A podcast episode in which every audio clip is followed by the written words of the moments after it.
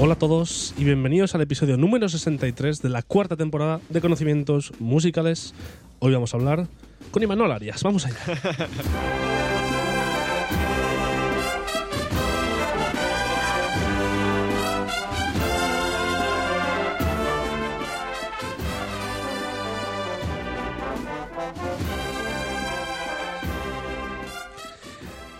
un invitado a la altura de Imanol Arias, al bigote de Mano- Imanol Arias, que como Aznar. muchos pensaréis, no es Pablo Hernández de Santa María, porque bigote tienes poco. Bienvenido. No, Barbie. Lampiño, buenos días. Sí, sí, sí. Eh, tenemos a Salvador Sánchez Fernández otra vez con nosotros. Bienvenido. Muy buenas a todos. Eh, un placer ya, un invitado casi Recurrente. co- copresentador de este programa. Sí, que ya estás, estás invitado. cogiendo, estás cogiendo más, más importancia para mí que Pau. O sea, imagínate, imagínate- cómo, cómo está el tema.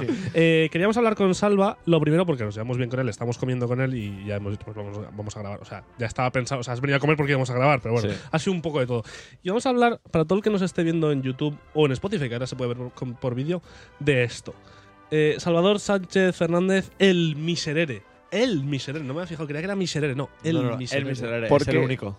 Ahí está. Eh, porque hay que, hay que decir que, bueno, pues que Salva, que muchos lo conocerán ya, pero para que si hay alguien aquí de toda nuestra audiencia que no lo conozca, Ha es- compostado una obra. Ahí está. Es pianista y que ya lo escuchamos tocar el piano la última vez que estuviste aquí, cuando hablamos Sí. de la suite Iberia. Y hoy pues vamos a hablar de tu faceta como compositor, que la gente que nos recuerda de la primera temporada pues se acordará de que le hicimos una entrevista Es eh, en la primera temporada res- con respecto a su proyecto electroacústico, ¿no? Sí, llamarlo así. exactamente, sí, Eh, sí. Y en cambio hoy nos vamos a centrar en su proyecto de compositor normal, por decirlo así. Bueno, bueno, bueno, compositor de música al- eh, clásica, al uso, un poco más orquestal, eso es. Porque, pues eso, Salva a- ahora nos lo explicará, pero ha decidido escribir una pieza que está muy chula que se llama El Miserere. Y pues no vamos a hacer la presentación oficial porque esto no es ningún libro, pero es un poco el mismo estilo, ¿no? Como para darla un poco a conocer y Antes tal. de, antes de hablar del miserere, bueno, antes de hablar del propio miserere, que el tema es un poquito, ya lo vamos y, a escuchar semana, y lo después. de la Semana Santa, el motivo por el que estamos escuchando. Eso, no, no, sí, sí, Ah, sí, vale, bueno, vale. sí, sí, sí. Lo de la Semana Santa es porque después lo escucharemos como esto prácticamente, ya nos lo contarás, a Sí. veces suena prácticamente a una procesión de Semana Santa. Exactamente. Pero antes de eso quiero hablar también de, no sé si tú lo has oído, la obra que has compuesto para trombón, bajo y piano.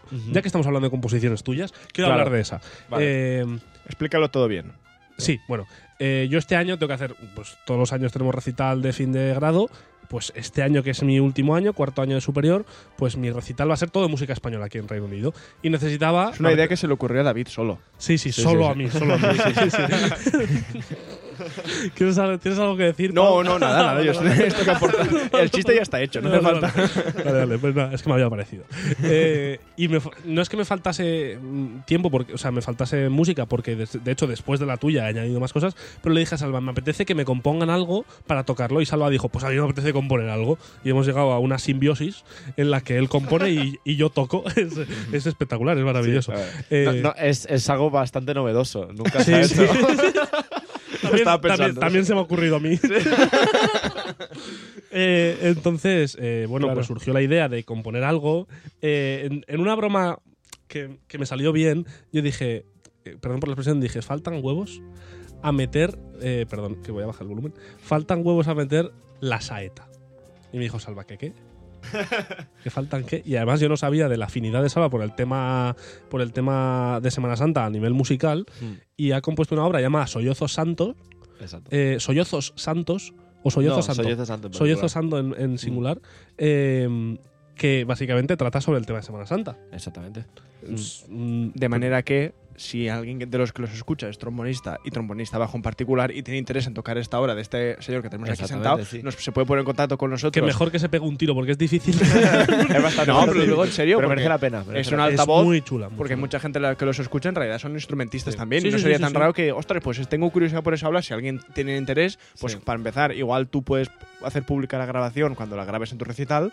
Sí, la grabaremos también, y Claro, yo. la Eh, lo canción grabéis bien. semana la vamos a grabar. Exactamente. Y si alguien quiere la partitura, pues que se ponga en contacto con nosotros y por un módico precio de 150 euros pues, se lo enviará. No, no, es una obra que de verdad que, que, bueno, lo digo ya, pero para todo el mundo se la recomiendo muchísimo. Gracias, es gracias. un obrón, te ha quedado muy bien. La verdad es Eh, que estoy bastante contento. muy, tromboni- quedó, ¿eh? muy tromonística, esto te lo digo porque me lo dijo mi profesor el otro día. Sí. Dentro de que es difícil, en muchos Mm. momentos muy difícil, a nivel técnico es muy complicada, pero está bien escrita para el trombón. O sea, es una obra coherente con la técnica Sí. del trombón, entonces es también un, un puntazo y, Sí. y todo un detalle que, que no siempre así, sucede, ¿eh? que no Sí. se- por- precisamente por eso es un detalle. Entonces, nada, eh, yo promoción desde aquí y así presentamos un poquito el Miserere. Estamos escuchando Amarguras de la Sociedad Filarmónica Nuestra Señora de la Oliva de Salteras. Así que escuchamos un poquito más de música y seguimos.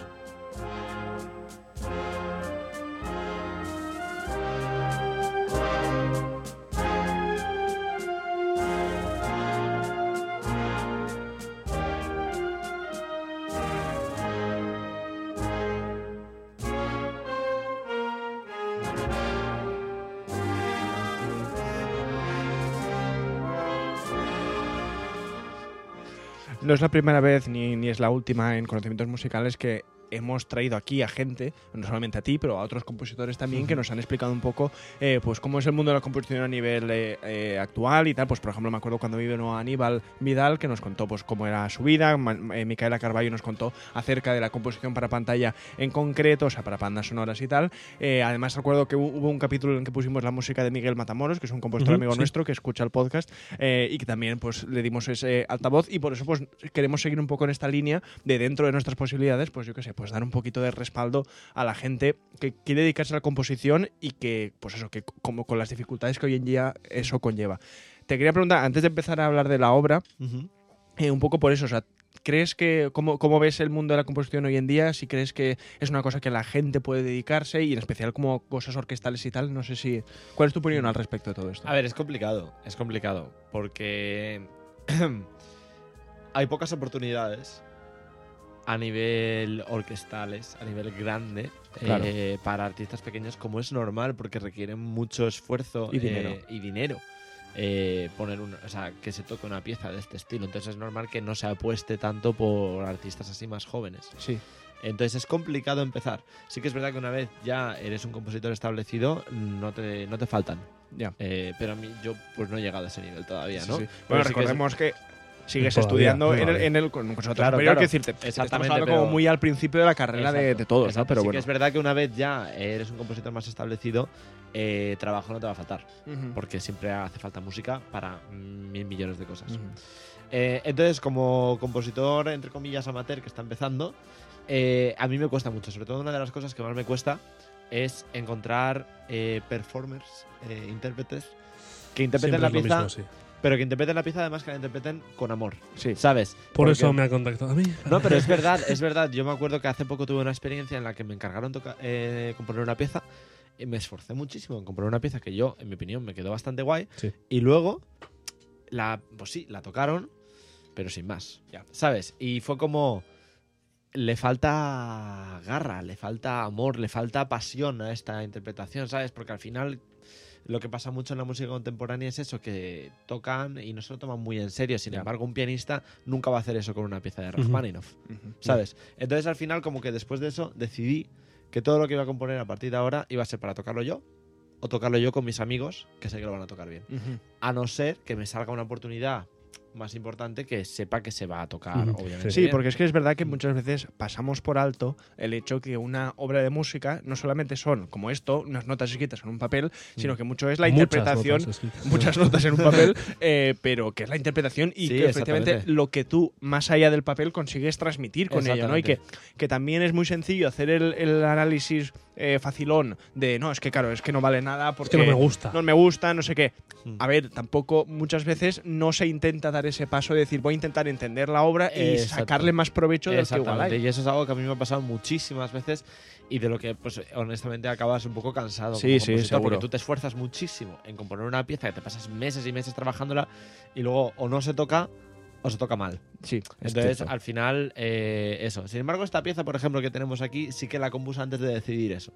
Eh, si no, no me habría puesto a componer una pieza para orquesta tan grande. Claro. Para orquesta y piano. Eh, Pero es maravillosa, ¿eh? Sí, la lo que cosa- lo que me he estado- lo que est- me he estado fijando sobre todo, lo he impreso esta mañana Mm. en el conservatorio. He impreso dos copias, así vosotros podéis tener una y otra.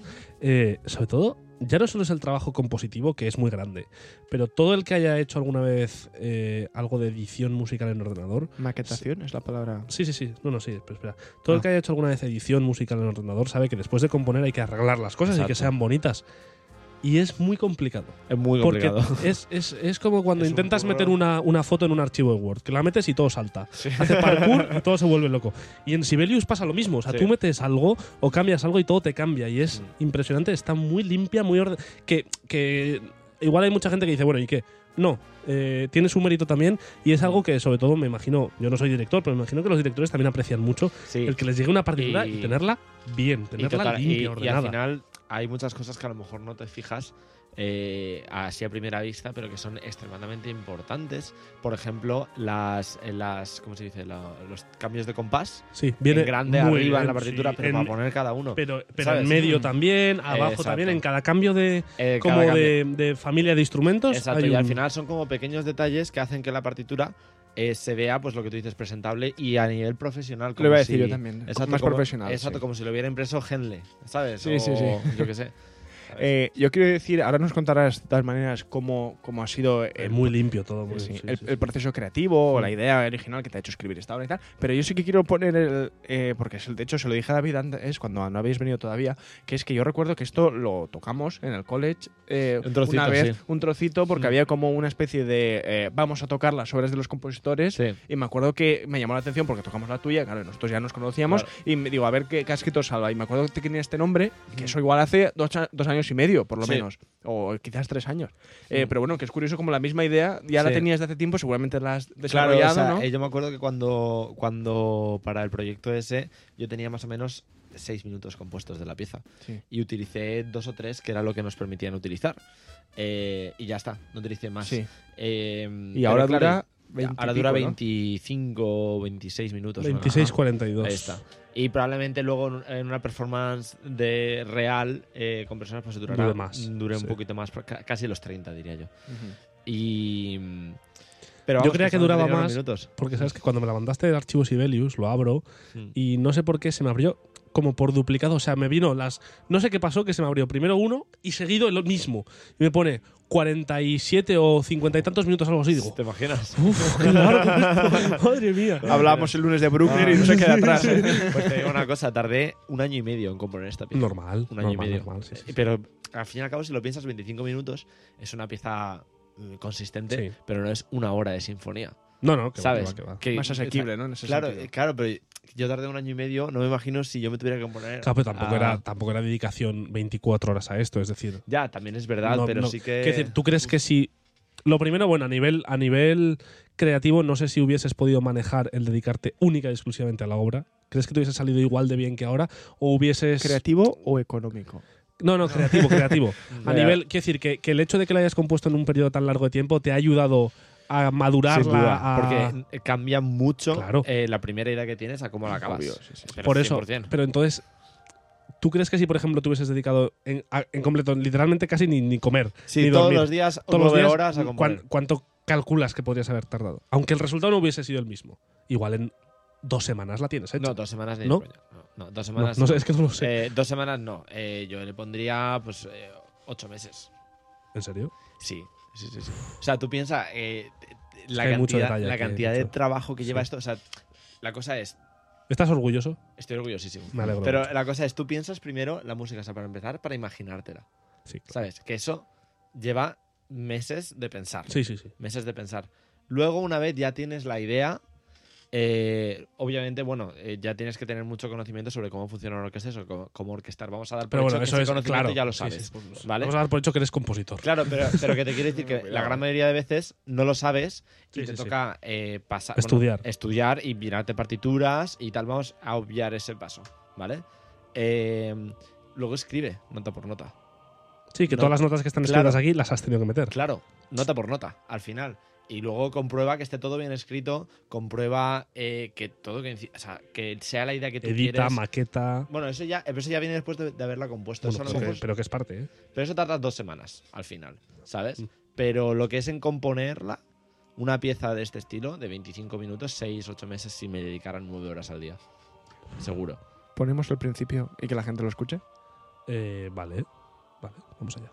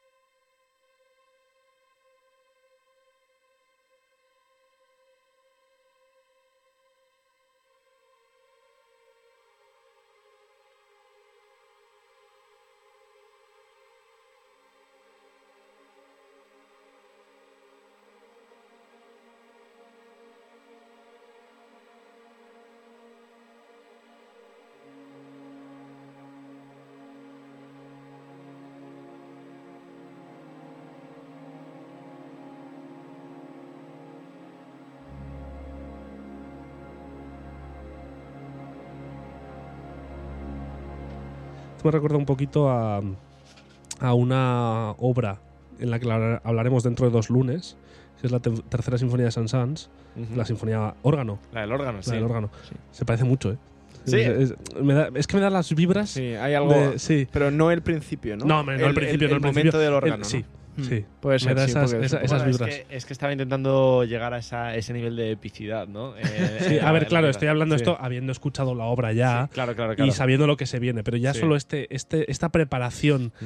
de, Es que- de lo que es el ambiente. ¿Sabes lo que pasa? Este primer acorde, ahora de hecho cambiará, pero este primer acorde eh, que suena es un acorde de re bemol mayor, no tiene más. Ojo, Eh, re bemol mayor, ¿eh? buena, buena tonalidad. Sí, buena tonalidad, ¿verdad? Eh, la cosa es que la pieza cuenta una historia que ya hablaremos ahora, pero también una historia armónica. Va cambiando de tonalidad siempre con un tono de diferencia. Va de re bemol a mi bemol, mi bemol a fa, de fa a sol, que es la- el clímax, y luego vuelve a bajar en la misma dirección. Y acaba en re bemol. Y acaba en re bemol otra vez. Y acaba con exactamente el mismo acorde, con la misma disposición y todo. Y entonces este primer acorde cuenta, o sea, ¿sabes cómo, haces, haces movimiento de tritono, ¿eh? Al final. Mm, ¿Sabes como una, una película...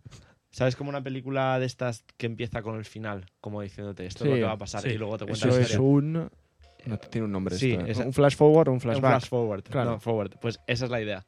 Era como decirte, esto es lo que pasa al final. Pero antes vamos a escuchar todo lo que viene antes. ¿Sabes? Que ahora es lo que estamos escuchando un poco, que es bastante más oscuro y bastante más tenebroso.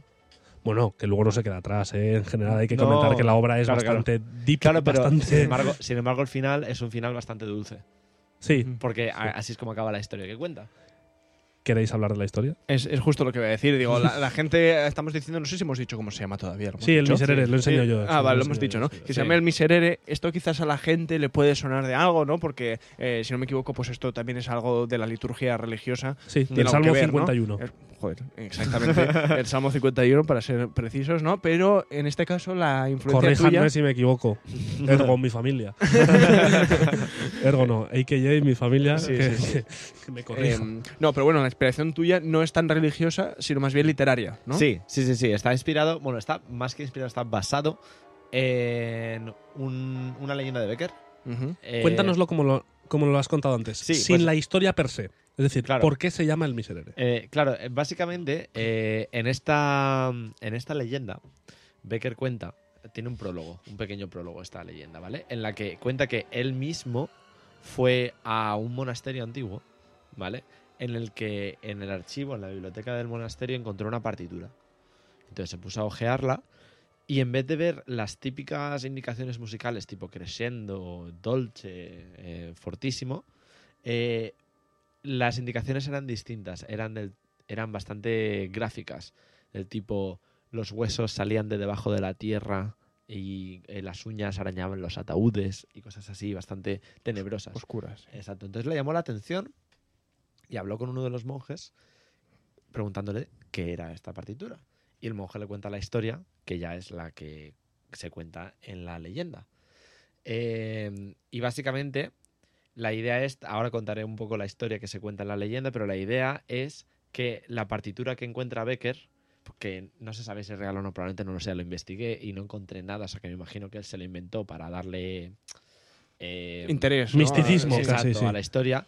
Pues la idea es que supuestamente la partitura que se encontró Becker es esta partitura que tenemos aquí mismo. O sea, que no es ni siquiera que es una pieza que está basada en esto, es rellena el Claro. hueco que le Completa falta. la historia, Completa sí. la historia. Muy bien. Es, es una, es una Una idea o sea, muy que- chula. es un sí. recurso literario precioso Sí. para la obra. O sea, completar la leyenda de Baker Exacto. con la obra. Exacto, es- es- es- es- es- era un poco por eso me inspiró tanto cuando la leí.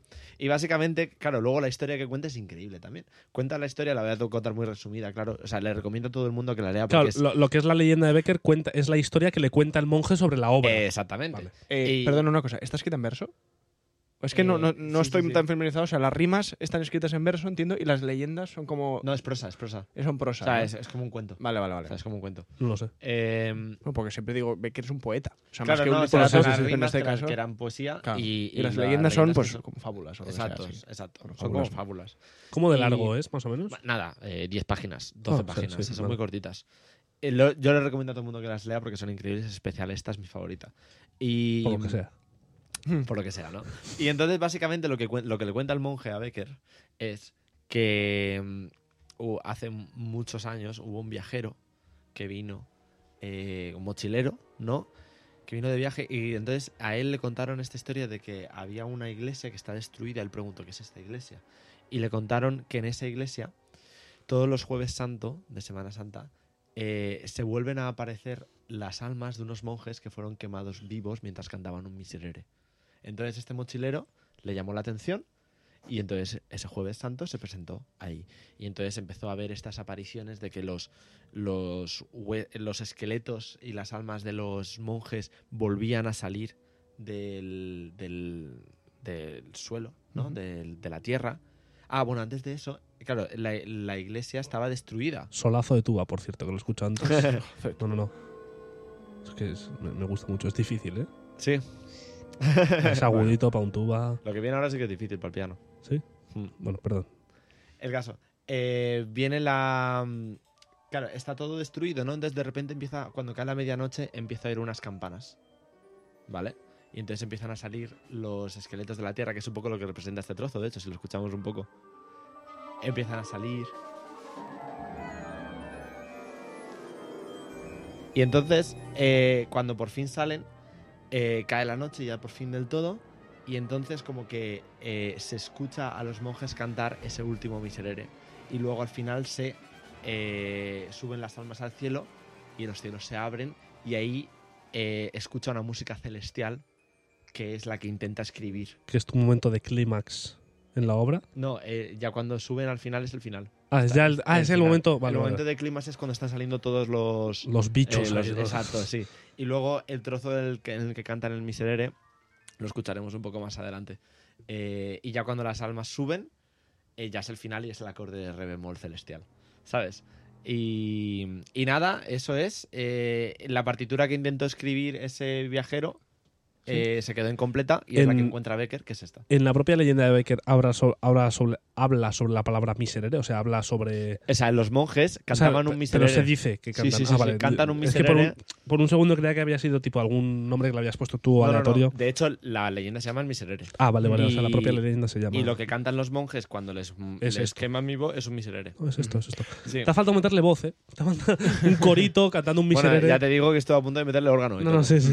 Sí, hay que decir, eh, ahora volveremos a- al tema este, pero bueno, por hablar en términos, en términos técnicos, Mm. es una obra para piano solista y orquesta, Exacto. ¿de sí. acuerdo? Para todo el mundo Mm. que lo tenga Comenta interés. la instrumentación, que aquí quiero Eh, bueno, la, instrumentación es, una orquesta gigantesca, no, no me, eh, no me la sé, pero bueno, se puede leer, pues eso, tres flautas, una con eh, flautín, dos oboes, dos clarinetes, dos saxos, tenores, dos fagot y un contrafagot, cuatro trompas, una trompeta piccolo, cuidado, tres trompetas, tres trombones, un trombón bajo, tuba, timbales, varios percusionistas, Muchísimo, cuatro, sí, en- cuatro percusionistas. cuatro percusionistas que tocan cada uno todo lo que os podéis imaginar, eh, como decíamos, piano solista, clave, Clave, o clavecín sí, sí, o sí, como sí. se diga, y cuerdas. Y Pero es que cuerdas, ojo, porque nada más empezar tenemos una, dos, tres, cuatro, cinco, seis voces de violín primero, dos, cuatro, cinco voces de violín segundo, tres sí. de viola, tres de violonchelo y dos de Sí, contrabajo. están en divisi todas. Bien. Sí, sí. Pero Entonces, eh, está bien porque está en divisi y muy bien hecho, los has escrito en, en pentagramas separados. Que hay veces que no están tan No, no, no.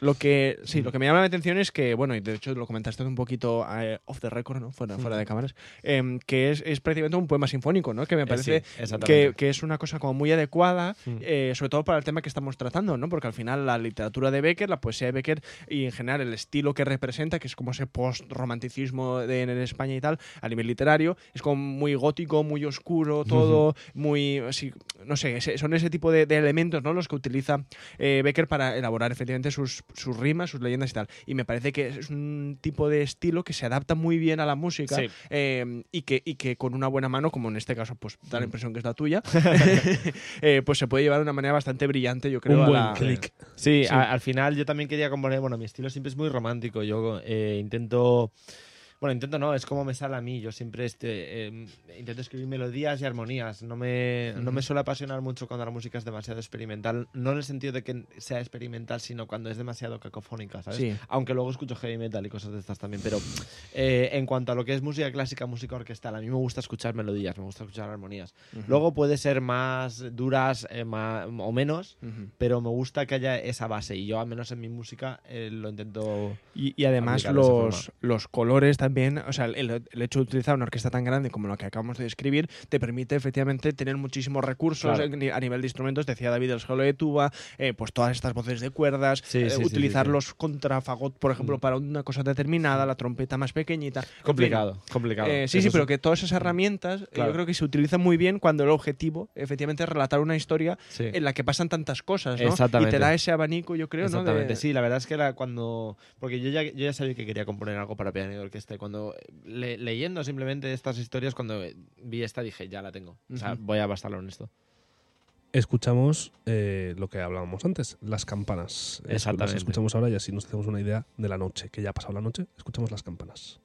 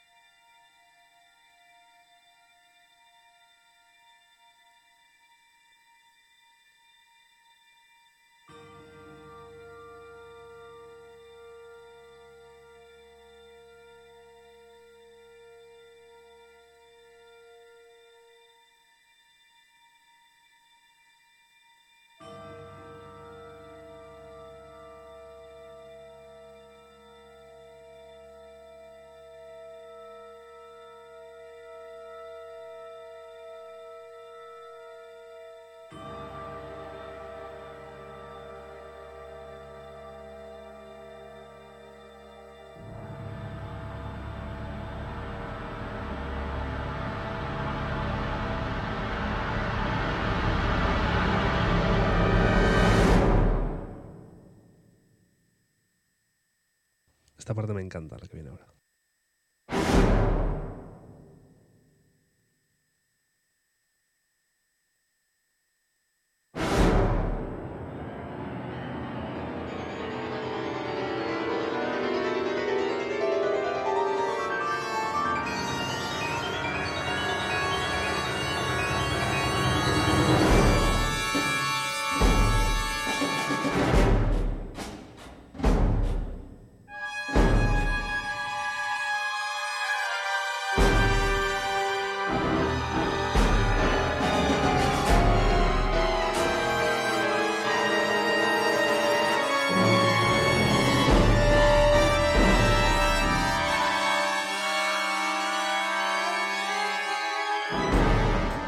Podríamos decir que son las, las almas, ¿verdad? De los, de los frailes. Sí, ya después de que suenen las campanas, ya empiezan a salir las almas.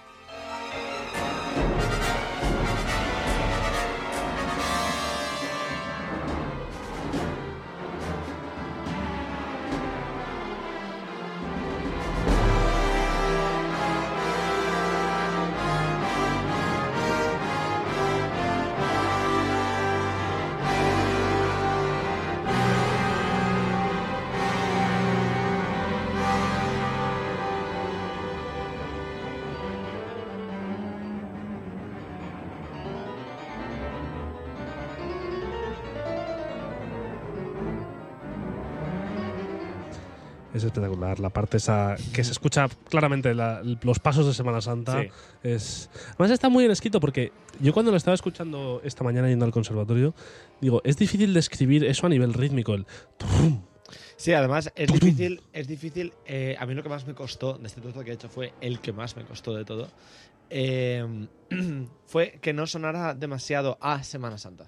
En el que se notase que se notase mucho la influencia porque era una referencia, pero que no sonara a que podía ser un paso cualquiera, que aún mantuviera el estilo de la pieza y de mi música y que encajara perfectamente con todo lo demás. A mí eso me costó muchísimo. Y además también, al final, los pasos de Semana Santa, la música de Semana Santa es muy simple. Sí. Y lo intenté acomplejar mucho más para que encajara con el estilo. Con el resto. y ¿no? a mí eso me costó mucho, pero mucho, mucho tiempo. Sí, me, me parece adecuado comentar también que esto que estamos escuchando no es una versión eh, real en, en cuanto que es una biblioteca Ah, de sí. sonido, ¿no? Que esto igual lo puedes explicar tú mejor, o bueno, Mm. o tú, Salva, Mm. eh, pero en fin. Sí, no tiene más, es simplemente un simulador que, que toca las notas. que Es una versión mejorada del Sibelius, Ahí es está, verdad, pero, que da el pego de una manera espectacular. Sí, que la verdad que que suena bastante suena- nuestra, nuestra sintonía está hecha con esto de Pau. Y, y na- y nadie ha dicho nada en tres temporadas. Las tres temporadas que llevamos usándola, aquí nadie se ha quejado. Eso, eso es verdad, eso es verdad. No, no, funciona muy bien, funciona muy bien. Hombre, me Hombre, imagino que con la no idea de que claro. ojalá algún día A ver, esa es la idea, esa es la idea. Eh, hombre, yo siempre esto lo voy a tener aquí, este proyecto. Claro. Eh, si algún ¿Lo tienes terminado? O sea, ¿es algo que dices, ya está y no lo ya toco? está. Hombre, a ver, me imagino que una vez eh, lo empieza a ensayar con una orquesta habrá cosas que cambiar. Siempre hay, Sí. siempre. ¿En qué sentido? Pues Literalmente hay- notas sueltas. A ver, depende, depende de, de- En este caso yo creo que será más bien eh, pequeños fallos, pequeñas cositas que a lo mejor no he tenido en cuenta. Tipo, yo qué sé, pues un cambio, imagínate en el caso del trombón, un cambio de posición que es mm, bastante complejo y demasiado rápido. Ah, que se fastidien.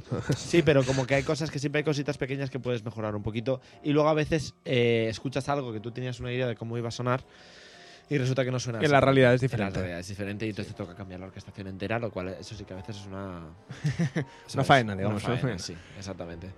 Eh, iba a decir yo algo más, pero no, no estoy muy seguro. Estamos a 40 segundos de llegar al clímax. Si os parece bien, lo dejamos escuchar. De acuerdo. Eh, que tengo aquí las notas de salva que me ha puesto clímax en el minuto 17.20. Estamos al 16.50. Lo ponemos.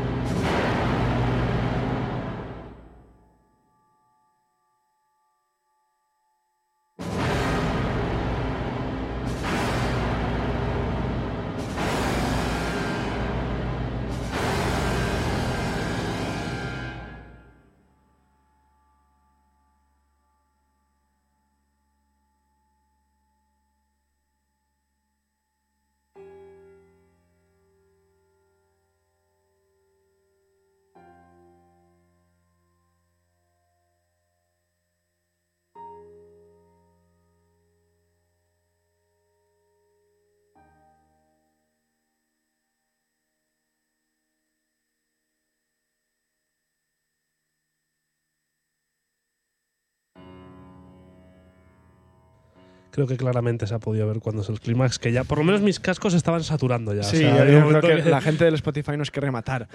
sí, sí, sí, sí. Pero bueno, impre- el volumen y ya está. Impresionante. Eh, ¿El clúster ha sido por los cascos o ha sido intencionado? O sea, está ahí. ¿A qué te refieres? Ha habido un momento de, de- de caos absoluto que yo ya no no. distinguía notas. O sea. Eh, eh, sí, no, no, no. O sea, hay un trozo de.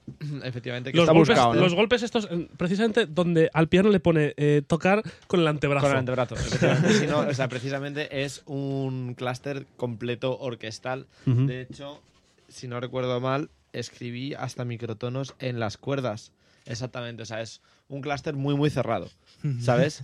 Eh, Vamos, que, que hay 88 notas en el piano, las 88 la toca un instrumento diferente, ¿no? básicamente. Sí, o sea, pero además todo, todo va. Creo que solamente son como dos octavas de clúster. Te quiero decir, dentro de toda la orquesta. Entonces, eh, es muy cerrado. O sea, obviamente, bueno, luego el piccolo y tal sí que toca notas más agudas, pero se centra sobre todo en, en las notas graves, ¿no? Y bueno, pues se repite varias, en varias ocasiones. Sí. Eh, es bastante incesante. Como, como también habéis podido escuchar, a mí me gusta mucho jugar con los silencios. Sí, sí, sí, sí, sí, sí. Eh, Eso está muy, la verdad es que ese, ese sí. rasgo a mí me, me gusta bastante, la sí. verdad. ¿Qué te iba a decir? Aquí hay un momento, que te lo digo, se puede tocar. Se puede tocar, yo como trombón bajo. Pero, pero vamos a acabar mareados. O sea, nos va a encantar tocar los trombones bajos. Este momento en el que el trombón bajo está por debajo de la tuba, tocando un mi pedal. que eso, eso- eso es maravilloso. Eso, Eh, Pero son, son ese tipo de cosas a las que te refieres, ¿no? Que después seguramente vas a la orquesta y, y- no digo el trombón bajo, pero Sí. alguien te puede decir, oiga, pues mire, es que esto se tiene que hacer de otra manera. No, no, yo no, yo no me tal, quejo al revés. No, pero algunos, algunos se quejaría, seguro. Sí. Eh, Sí. No de eso en concreto, pero de otras, otro tipo de cosas sí. Ah, algún madera. También merece, merece la pena también, yo creo que hablar un poco de- del clave, porque también tiene... un Ah, sí, mon- esto, esto, esto era muy muy importante. sí. sí. exacto, también, no solamente musical, sino también... eh, Y te- le- le- casi. Sim- simbólico. Sí, sim- sí. sí, exactamente, porque al final la idea era, como todo trata de fantasmas y de... eh, bueno, pues sí, de fantasmas y de espíritus, Que reaparecen, ¿verdad? Exactamente, la idea era meter el clave. A ver, la primera idea realmente vino. Que hecha que está. Ahí está sonando. Eh, la idea vino de simplemente me gustaba el sonido del clave. Ujú. Escuché una pieza que era el concierto para violín de Cuba y Dulino. eh, bien. que tiene clave y dije, qué locura. No lo sabía. Sí, pues, es- queda súper bien dentro de una orquesta. Sí. Qué locura. Yo también quiero hacer esto. Y entonces lo metí. Pero luego dije, me falta un poco de chicha. Porque estoy, me, porque ¿Necesitas clave. micrófono en un clave? Es posible que se le necesite, sí. A ver, yo eh, lo, lo he orquestado Para que, que- Quizás no haga falta. ¿no? Exactamente, pero es muy posible que a lo mejor sí que haga falta.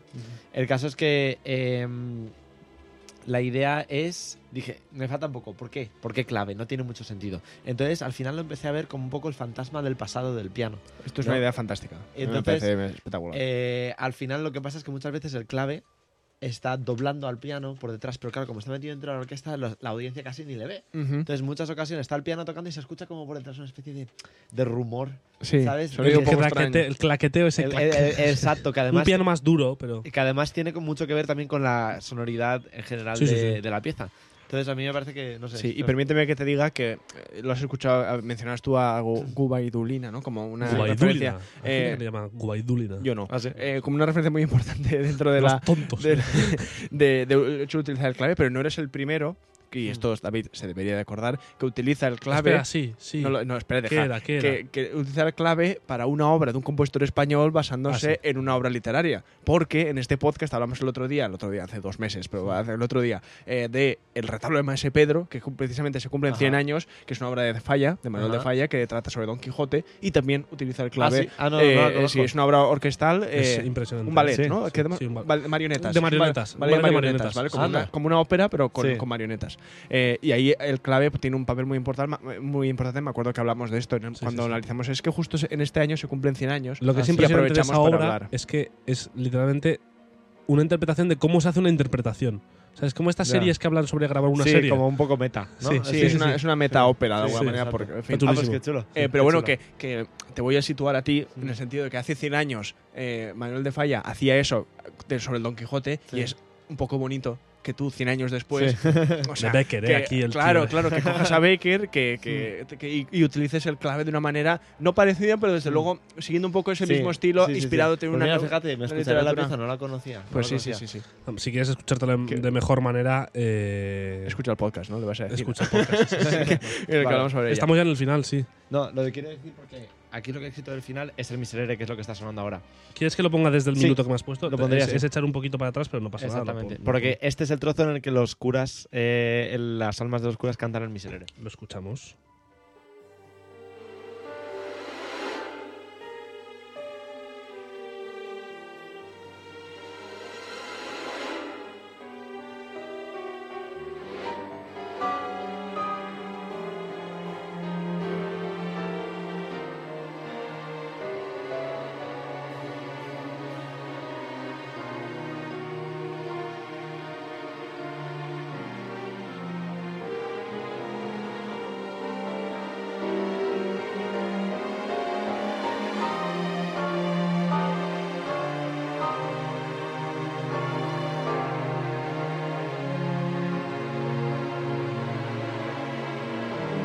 Usando los chelos ahí para las voces masculinas. eh,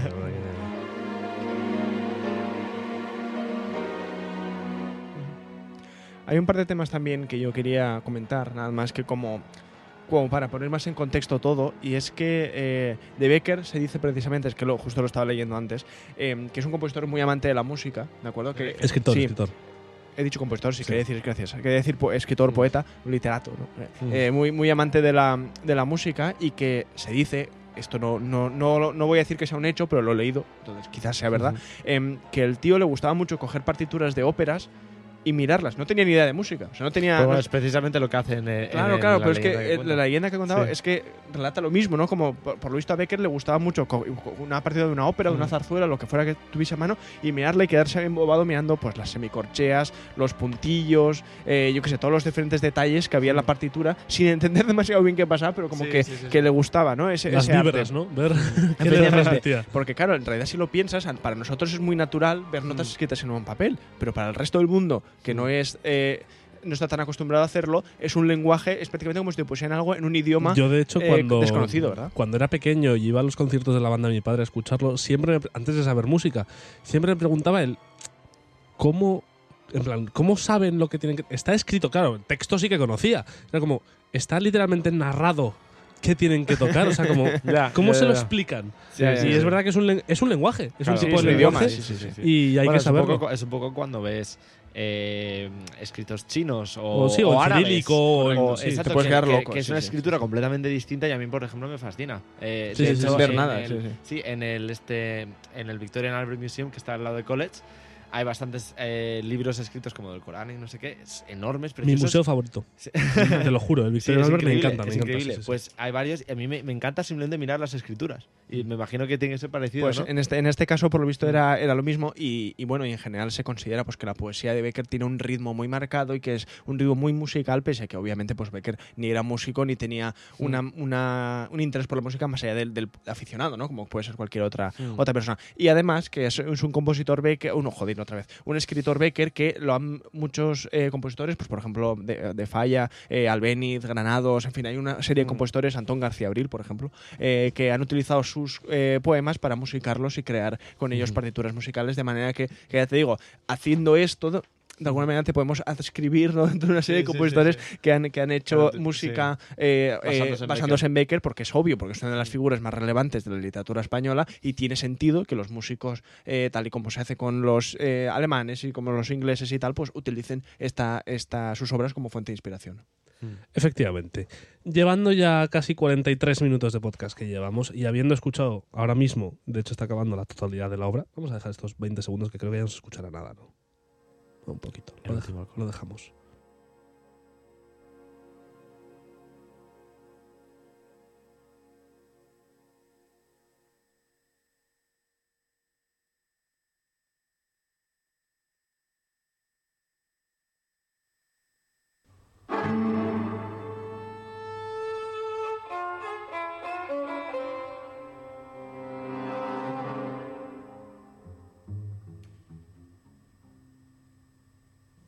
Esto es un cuarteto de cuerda que tienes, que es el Sí. otro instrumento que hay.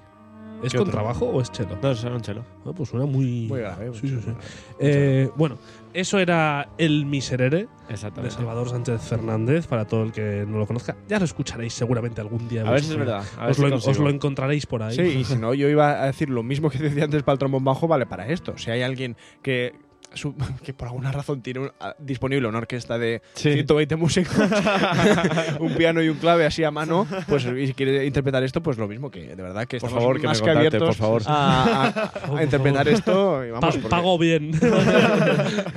eh, Se paga bien. Eh, está no, muy lo chulo, dicho. de verdad que está muy- Sí, muy sí, lo dicho. Es un, es un placer poder contar con alguien que sabe de cosas que nosotros no, porque normalmente siempre somos los expertos en el tema. entonces, siempre nos encontramos en un nivel superior. Pero, pero en este caso, una, dosis de humildad no nos viene mal. No, lo digo en serio. Lo digo en serio. No, es espectacular. No, creo, bueno, hablo por mí, pero creo que, con perdón te voy a incluir, no tenemos nosotros la capacidad de hacer esto. Yo no tendría. la- lo primero. No, describirlo no, desde No, luego. lo- Lo, podemos lo primero- analizar si sí, quieres. analizar sí, entender también, disfrutarla por supuesto, pero lo primero, describirlo ni de casualidad y de y me gusta mucho el, el porqué de la obra, me, me- gusta muchísimo y me parece un, un puntazo, entonces también es algo a valorar que, Sí. que de verdad que agradecemos mucho que tengas estas cositas y que hagas otras tantas cosas, como el la obra está para trombón, bajo y piano, Ujú. eh, que es solo riqueza para la música, es, Y al es- final me lo paso es bien crecimiento, hombre, claro, y que hay que comer. Entonces, es con un, poquito de todo, ¿no? Entonces, nada más que decir, agradecerte mucho que hayas querido venir para hablar de tu obra, para hablar de tu Agradeceros a libro. vosotros. Que, que bueno, que seguro que la gente lo ha disfrutado. Si, si en algún futuro eh, esto se sube a Spotify, no el podcast, la obra como tal se sube a alguna plataforma o lo que sea, nos avisas Claro. y ya lo diremos en el programa por si la gente lo quiere escuchar de por sí, porque también igual hay gente que lo quiere escuchar individualmente. Mm. Si nosotros hablando, que lo entendería perfectamente. Sí. Lo entendería perfectamente. Pero mientras tanto, nos vemos el sábado que vamos a hablar de qué era, Pau. De Emilio Cebriano. De no Emilio compositor. Cebrián, es verdad. Y el lunes hablaremos de Romeo y Julieta. De algo, de Romeo y Julieta. Pero Mm. mientras os dejamos con. Venga, de los tres movimientos que quedan, ¿cuál me recomiendas? Eh, el último. El alegro. Vale. Sí. Pues os vamos a dejar con Salvador Sánchez Fernández esta vez también.